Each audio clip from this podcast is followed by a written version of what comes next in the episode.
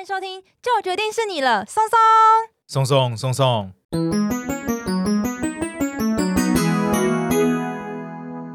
大家好，我是你们的专属训练师拉雅。大家好，我是松松，欢迎大家做会轻松聊自然。哎，松松，最近是不是有很多电影跟电视圈的大事在发生？对啊，先是金钟奖，对，然然后再来又有走钟奖，哎哦然后再哦，过。对对对，有在 follow YouTube 哦。对哦，我要恭喜孙庆月，是 不是？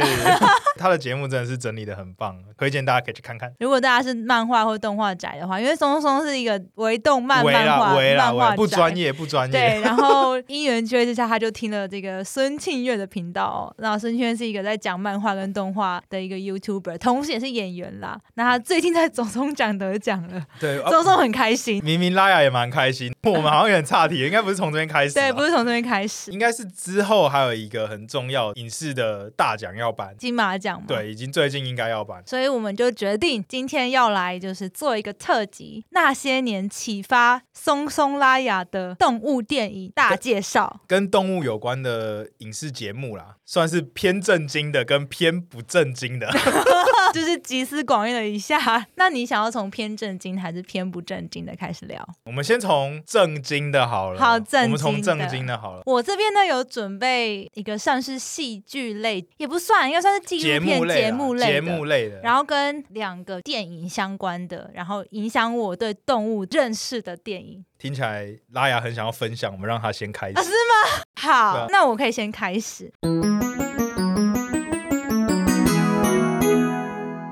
尝试想要回想说，在我小的时候啊，就是有哪一些跟动物相关的节目啊，或者是电影，就是真的是影响我很深。然后第一个蹦到我脑海里面的呢是《鳄鱼先生》哦，这个对应该也算是，其实也不只是八年级、对吧？应该不。止吧？啊尤其是我们这些户喜欢户外人，应该每一个人都真的啊吗？对，绝。对绝对都是我们很重要的启蒙节目之一啊。呃，我先跟就是听众朋友们介绍一下鳄鱼先生啊、呃，他其实是一个动物星球频道户外节目的一个主持人，是他其实蛮特别的、哦。你听他的名字“鳄鱼先生”，从文字意义上来讲就很明白，就是他是一个非常热爱爬虫啊，跟尤其是鳄鱼的一个，你可以讲他是驯兽师，或者是讲他是一个外景主持人，驯兽师野这么生动物夸张家，吗，真的，哦我觉得嗯我小时候的时候，因为他大概是在我可能国小、国中那个年纪的，是每天傍晚的时候就会播放他的节目。嗯然后他的节目呢，可以跟听众介绍一下，如果你没有看过，或是你有看过的话，我们可以一起回味一下。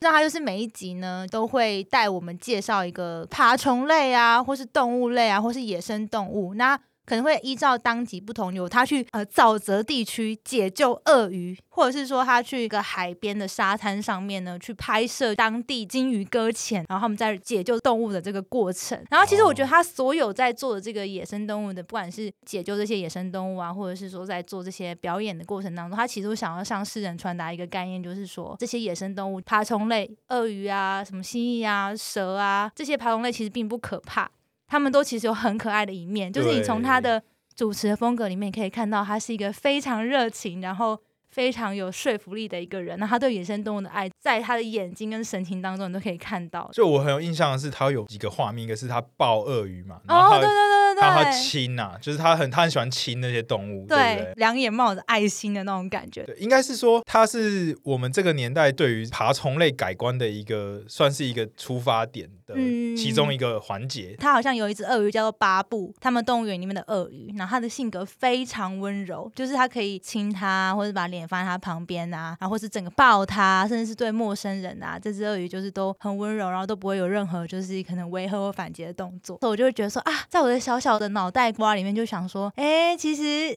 好像这些爬虫类或是鳄鱼这种看起来很凶猛的动物，并没有想象中的这么可怕。它们其实好像蛮温柔的，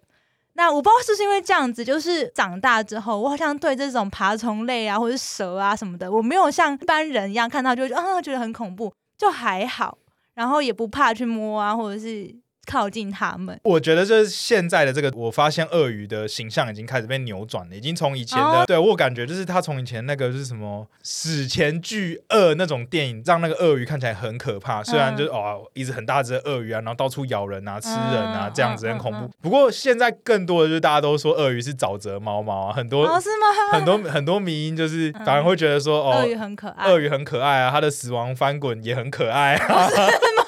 我觉得它死亡翻滚应该还是蛮恐怖，就鳄鱼的一个吃饭的习性对对是，对对，它会对咬对住猎物，然后会翻转这对，样，会翻转把那个肉撕下来。嗯对对对，我一直都是有在收看鳄鱼先生的节目嘛，然后直到有一天，我记得超印象深刻，就是我在新闻上看到鳄鱼先生死掉了哦的这个新闻，我整个超震惊，我那时候超难过，因为他还很年轻，应该大家都很难过对吧？他就是死一个他壮年，对他四十几四十岁，四岁的时候对。新闻有报道说，他那时候是在拍摄一个海洋危险动物的一个节呃目吗纪录片对嗯节目的时候，然后不小心被轰鱼刺伤过世了。我那时候就想说，什么轰鱼竟然会刺死人？大家有看过轰鱼吗？轰鱼就是你在水族馆里面会看到，然后一个扁扁扁的那个扁的鱼一个像是它其实不是鲨鱼，对不对？它就是轰鱼。不过他跟鲨鱼比较是对算近亲兄嘛弟啦，嗯对，嗯都是软骨鱼科的。嗯，然后红鱼因为它的那个嘴巴那边跟牙齿那边看起来很像是一个人在微笑，就是一个微笑的鲨鱼的脸这样，所以其实红鱼在我的印象中一直都是一个偏温驯，然后不太会咬人。对，事实上他们也是蛮温驯的啦，只是他们就是有一个，他们尾巴有一个尾刺，那个尾刺上具有就是神毒经毒素嗯，。新闻就说他被红鱼刺死，我整个想说怎么可能？我那时候就很难过，然后也很伤心。然后是因为这一次就是一个主题嘛，然后我就回去再查了一次，就是说，哎，他那时候到底是怎么过世的？是就像我刚才讲的，他是为了拍海洋动物的纪录片嘛，他好就游在这个红鱼的上面，然后红鱼可能就觉得说，哎，上面有一个什么东西靠近我，好像有危险的感觉，然后他就甩动它的尾巴，然后就往上刺，这么刚好刚好。这么不幸运的那个刺呢？因为其实你被它刺到其他可能像肌肉什么，你可能会不舒服，但是这些其实都还有得救。但它就直接刺到它的心脏，啊，直接刺到他的直接心刺到脏。它的心脏，所以嗯，在那个情况下，就是事后就是有去访问他的妻子跟那个医疗团队啊，就是说这个吃到心脏这件事情是没有救的，基本上就是所以他是因对为物理伤害，还是是呃因为就是因为刺到，然后刚好那个毒就是到他心脏，是，然然后后因为马上就造成因为他的毒是会有麻痹啊、血压降低啊，然后会剧痛，影响到他的心脏的那个血流的过程。嗯然后他其实据说他被刺伤之后，到他送到医院这个过程非常快，就是没有什么急救，他其实就走了。哦，真的是天妒英才。就是因为你也没有想到说红鱼它它的本性其实是温驯的，可就是是说，应该大家会他会这样子拍或安排那个节目的桥段，原则上应该也是基于嗯，红鱼它本身是一个温驯的动物对对对的前对对提对下去对做拍摄的。然后就没有想到就是它就是这么不幸运就被刺到了一个大家可能都没有想到的地方吧。刚好就在查资料的过程当中，就有看到就是动物星球频道前阵子有做一个他十三周年逝世的影片，然后那个影片就是在讲就是鳄鱼先生 Stephen Irwin 的一个故事，就去呃访问说，哎，那他的妻子啊，其实也一直跟他有一起在做这个鳄鱼先生的节目，甚至他的小孩，一个男生一个女生 Robert 跟 Bindy，在他死后其实都还是有继承他的志愿啦。就是持续的在解救这些野生动物，然后也有持续这个节目的进行，这样好子感人、哦，很。感人，非常愿意奉献生命给野生动物的人。那也有说到，I'm not afraid to die, but I'm afraid of dying。他不害怕死亡，可是害怕死亡的这个过程。你看，他可以徒手抓鳄鱼，或是跟我们想象中危险动物去做一些介绍，就应该是真的蛮置身死于度外，在他最爱的事情当中发生意外过世，虽然很难过，可是某种程度上也是为他高就兴、啊是。他的归宿啦，就是他嗯在人生中走这一招的一个归宿。对，听众朋友没有看过的话，或者想看的话，那强烈推荐大家可以到动物系球频道上面去看，就是《鳄鱼先生 Steve n 文》这一部是公开的，所以你应该大家在 YouTube 上面就可以搜到，就在讲他的过去的一些生平的一个访谈节目。那至于他其他节目的话，大家也可以去搜寻看看。对我身边有很多朋友，每一个人都受他很深的启发，明白、哦包含我一些很尊敬的学长啊。嗯其实当时看到这个消息，或者是包含你前面提到的他十几周年的那个纪念的时候，嗯嗯大家都还是会有联合发起一些悼念的一些文章。嗯显然，我们我们都受他很很深的启发啦，也很感谢有他制作这个节目。不过到后来，我们这个年代以后又有更新的人出来，就是那个贝尔尔基罗斯哦，贝爷野吗？外求生的，我嗯觉得节目的形态有点类似啊，不过可能贝爷他的那个呈现又更 戏剧化就吗？戏剧化、更夸张一 点，然后嗯吃啊什么嗯，的，可是他那个比较对真的是讲野外求生多一点吧？嗯，比较多一点。嗯不过应该就是有点节目性质类似啦，大家对于现代新的节目有兴趣，也可以去参考看看那个贝爷的野外求生节目嗯，系列这样。嗯嗯嗯，我知道还有什么吃动物的内脏之类， 也不是吃动物内脏，反正大家有兴趣可以看然后一什 么下。被最世界上最痛的蚂蚁蛰啊？ 哦，什对，么的就类似是也这种很以身试 测毒验的概念。对对对对对。嗯拉雅跟我认识的时候是真的蛮特别的，他确实对于爬虫类动物有具有比较高的接受度吗，接受度，他还约我去 那个，啊！我约你去哪 个？哎、我都忘了 他约我去一个那个蟒蛇主题的咖啡店。哦。对就是嗯应该平，常比较少女生会主动约约去这种地方，嗯嗯因为我觉然得后就很去酷抓那个蛇哎，这我觉得样。超酷的。好啦，我讲完一个，换松松，换我吗？对，换松松，震惊的， 对，啊我和我我的震惊的应该搞不好这个答案有点无聊，哈什么？ 好听好，啊我也不讲知道，看我也不知看道会不会有无聊。啊，就我觉得是我自己回想起来，嗯我受到最大启发的是一部很很好莱坞，就是很众所皆知的电影，哦，对不是会那是什么侏罗纪吧？就《侏罗纪公园》啊，没哦，有错，对对真。的，我当时我是觉得很酷，就是《侏罗纪公园》它，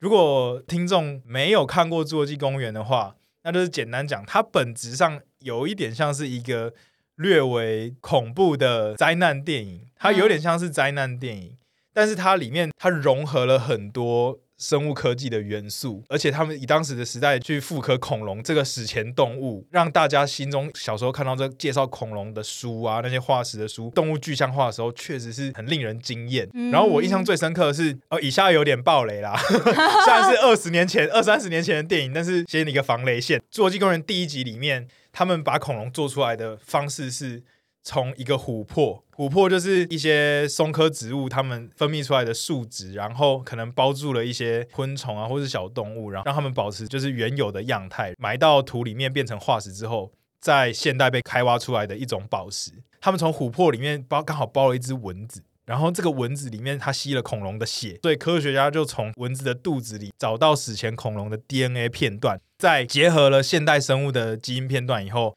制造出恐龙这一段让我印象非常非常深刻，就是我想说，哇，原来这个世界这么奇妙，动物的世界这么奇妙，原来恐龙它身体里面的基因跟我们现代的动物有一些是非常非常接近的，才可以有办法接起来。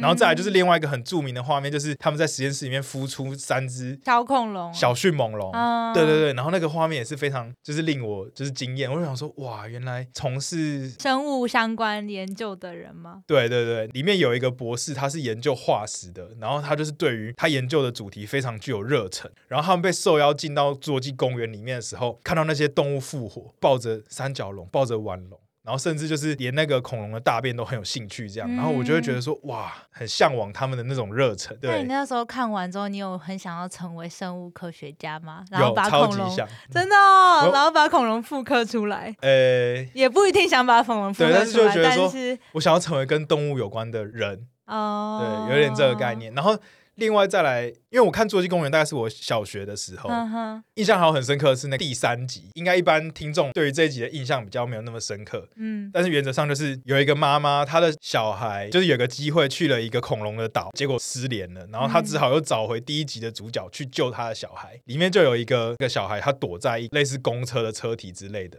为了要防止一些小型的恐龙去他的车体附近，然后他还去偷暴龙的尿， 然后抹在自己的身就上哦是，他把它喷在周围，然后这些小型恐龙就会闻到暴龙的气味，就不敢靠近它的这个区域。然后我就想说，哦哇，这个好聪明，里面也混合了一些诶生物荷尔蒙的生物知识嗯生物荷尔蒙的这个概念。他们在制作这些电影里面还去加入了这些元素，让它看起来更逼真、很有趣。啊，当然最后他那个喷那个暴龙的尿驱赶了小的恐龙，结果引来更大只的棘对我龙刚才想说，会不会也把暴龙引过来，因为哦没有他发现熟悉的味是道。他们那时候是来另外一只更大只的，叫什么棘龙。哦不过那只棘龙也就是戏剧的夸张化。第一个，它也不是侏罗纪的动物，哦，然后再来它， 它它体型被描绘的太大 太大了所以就只能说是一个。戏剧戏剧效果果，嗯不过就是它有有加入这些元素，让我非常的开心。一路到了现代，一直说现代好奇怪，好像我们以前二十年前是古 代，一直到现在，对，一路到现在，我们还有新的《侏罗纪世界》可以看，对，对然后里面甚至有一些以前的博士嗯还继续的在研发恐龙啊，然后或者是嗯做了一些基因改造啊，嗯然后包含最新的一集里面也有就是针对基因改造的一些议题去做个描述吗？呃探讨电影化的探讨。那我就觉得，其实这些作品也有它科普的存在，我还是觉得非常不错。对，嗯这是启蒙我的电影，电影。跟它同性质的另外一个电影就是库斯拉，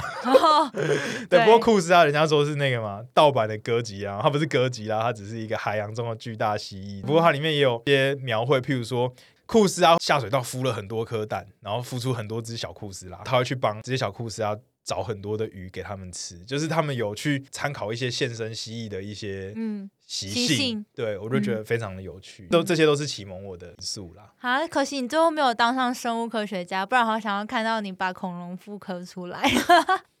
啊，但应该没那么简呃，单。不过在《侏罗纪公园》里面，复刻恐龙那个博士后来是反派，哦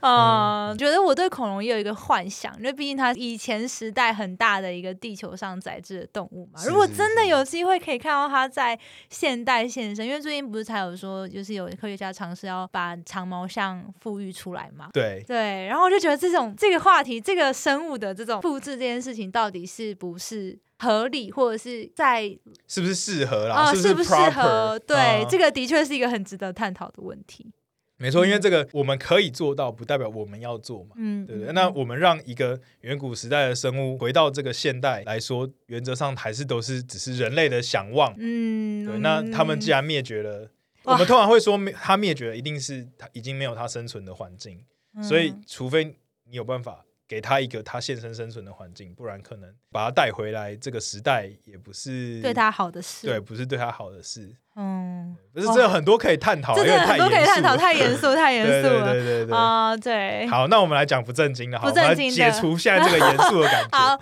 不正经。那我分享一个，好就是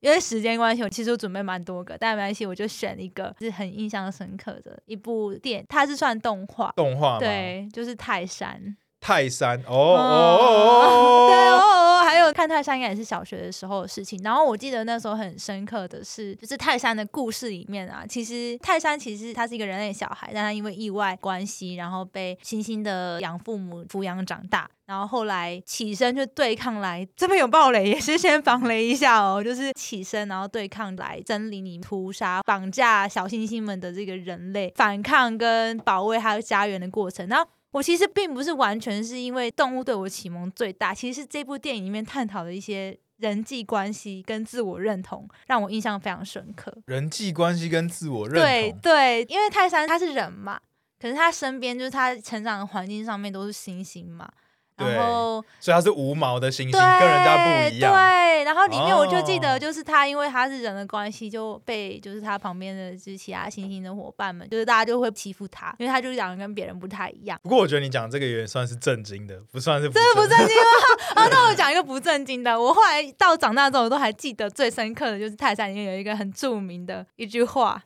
什么话？叫做“呜呜一啊呜”，乌 你一知啊道“乌呜一一啊啊，呜”吗？你不知道？我不知道乌一啊，你完全忘记了完全忘记了。就是因为里面呢，就是泰山在这这个过程当中有认识一位人类的女主角叫珍妮，然后珍妮就教泰山就是怎么样变成人啊，怎 么样学人走路啊，然后怎么样学人吃饭啊等等的。然后呢，泰山就教珍妮讲星星话，呜呜一二呜的意思就是就是珍妮陪泰山的意思。哦，所以这是 属于星星语版的告白吗？对，就是因为因为珍妮就最终还是要回到人类世界嘛，然后泰山就想要叫她不要走，然后他就对这个珍妮叫了这句话，然后珍妮就说我没有办法， 然后就是很难过，因为她终究还是要回去。虽然最后的结尾是珍妮有留下来陪着泰山一起在这个森林里生活，然后珍妮最后就跟泰山说呜呜一二五，哦，感人，我那时候就哇好浪漫哦， 这所以哦样有不正 经吗？所以如果《海角七号》里面的那个范逸 臣，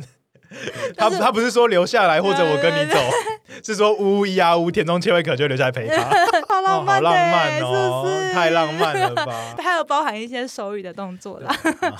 推荐大家也可以去看一下《泰山》，嗯我觉得是一个老少咸宜，你可能长大之后你都还看得下去的一个动画。不过说到迪士尼的话，其实迪士尼也有一部。动画是有启蒙到我的，那就是小鹿斑比。哦，对，小鹿斑比其实是迪士尼的第二篇吧，我如果没有没有记错的话，它是第二篇长篇动画，嗯，嗯，第一篇是白雪公主。嗯，嗯嗯嗯，对，那小鹿斑比是一九四二年的时候拍的，只是他运气不好遇到那个世界大战，所以他的票房没有那么好。嗯哦、嗯对，嗯不过嗯小鹿斑比里面原则上就是一只小鹿斑成比长的过程成长的故事，要这样它可能中间妈妈被猎人杀害啊，然后又遇到森林大火啊，然后最后它长大，然后自己变成一只公鹿，又遇到猎人的时候，它自己保护了一下自己的妻小，最后成为森林里的王者的一个故事。哇对，然啊后他爸爸是前任的森林之王，所以哇，鹿是森林之王。就是在这个故事里面故事的设定里面，哇，哎、我记得我有看对过小鹿斑比，但是我只记得一幕，就是他一开始出生的时候站不起来，然后他哦，很努力想要站起来，对，就 然后萌所有萌站起来。所有动物都在陪他看着他，然后要站起来，哦然后我就忘记了， 我就后面完全你刚才在想说啊，森林大火，怎么我完全忘记 对，因了？为我记得他好像台词也不多，就是他比较多是、嗯就是由那个表现去啊去拍出，就是从那些动物的行为去表现出这个剧嗯情。它最特别的是它有一些元素啊，就是包含它里面有遇到一个森林大火的桥段。然后，所以就是美国的林务署啊，还有消防单位有把它的桥段拿来作为宣扬森林防火的概念，哦然后也因为它就是有森林大火，所以有提倡这些环境保护意识的元素在。那它也是成为就是华特迪士尼公司旗下第一部具有动物保护或是环境关怀的电影。这个是具有非常多时代意义的，也是为什么就是这个作品一再被提及的原因，是因为它里面把人类的猎人画的太坏了。然后对，就是坏到在二零零三年的时候，那个人类猎人被列为影史上百大反派之一。 是之后这个调查里面，然后对对对哦 对对对人对类，我觉得这一部的片的人类被列为最大反派奖，就是百大反派，嗯世界电影里面的百大反派之一。嗯 对，然后哇，人类然后是美国真的蛮坏的啦，美国猎人协会还因此就是抗议啊，因为他觉得就是这个电影把人类的捕猎这些行为丑把化，啊狩猎的对把狩猎的行为丑化，但是在美国当地，其实狩猎文化已经非常长久，嗯那狩猎也是控制野生动物族群的一种手段。嗯对，那对美国猎人来说，它是一种运动，是一种实践或者一种荣耀的象征，所以其实它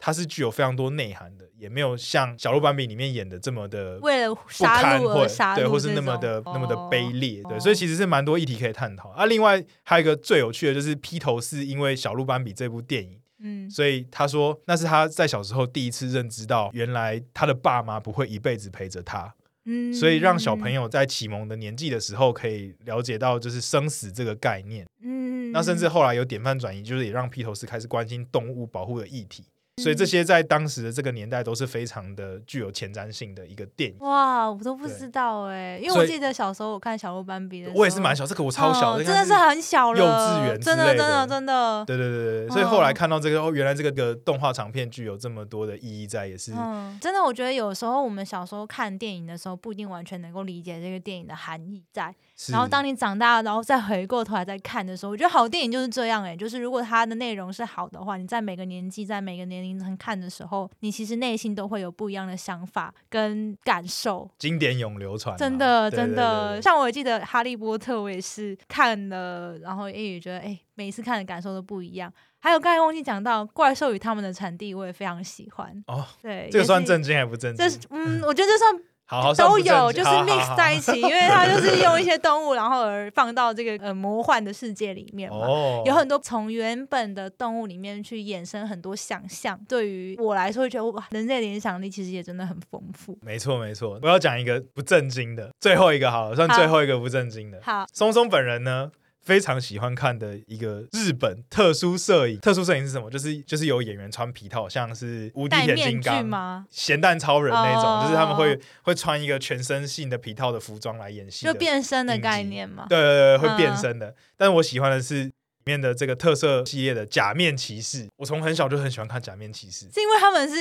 可以惩罚坏蛋吗？对，它是代表一种正义啦。嗯呃，嗯简单讲，它就是代表一种正义。不过假面骑士这个系列里面，它最特别的元素就是它会变身。嗯那前面几代最开始假面骑士他是蝗 虫人，嗯，对，就是他他、哦，昆虫的概念，对以昆虫为他模对板他就是有一个昆虫变成一个昆虫的盔甲这样。哦，那那个当时的作者石川伸张太郎，他就认为蝗虫是一个非常厉害的动物，这因为倒它是，这倒是它。的后脚有非常强大的力量，嗯然后它们生存力又很强。哦，我还以为他觉得很强大，是因为他会因为环境跟因为族群数而改变他的行为模式跟 DNA。哦，这这倒也是有，嗯嗯对，所以就是他认为这个是一个很强的象征，所以做成一个蝗虫人。那后面很多代的假面骑士也都会有融合了动物跟装甲的概念，比如说嗯有很多时候是除了蝗虫以外，还有很常会有独角仙，啊对，啊独角仙嗯嗯当成假面骑士的盔甲的也有。啊对，嗯那后面甚至有一代就是甚至有超多动物，什么龙啊、蝙蝠啊、螃蟹啊、牛啊，就他们变身会变身成那个动物的形象衍生出来的的盔甲，然后可能会有一些那些动物的特性，这样它的招式可能也会跟动物有关。哦，对就这是加感觉深小了男生应该就超爱的， 我就小男生，他怎样？。小女生搞不好也会爱啦 对对对对对嗯对，所以就是也是加深了我对于动物的热爱。好啦，今天真的聊了好多，哦影视真的太好这聊不完了，哦对，一大堆作品可以聊。以后有机会再跟大家分享更多。或是听众想要听什么样的电影，如果是跟动物有关的，也可以粉丝专上留言，我们也可以试着去做看看探讨，好不好？嗯，好好好，欢迎大家可以跟我们分享你最喜欢的电影是什么。最喜欢的动物电影对，或是然后作品，对，嗯我们也很想要知道大家的想法哦。对啊，也可以。以推荐给我们，我们对也想要看看。对，钟聪是一个电影狂魔，他非常热爱看各种 追剧跟电影的。差点想要做，电影的 podcast，被被拉雅阻止了。我说不 行，我们会录到不行，我会录到没日没夜。 好啦，今天就到这边喽。好，谢谢大家收听喜，欢我们的话，也不要忘记追踪、订阅、按赞我们的 podcast，或是给我们五星好评，这样就不会错过我们任何最新的集数喽。那今哦天的节目就到这边，我是松松，啊我是拉雅再，见，拜拜拜拜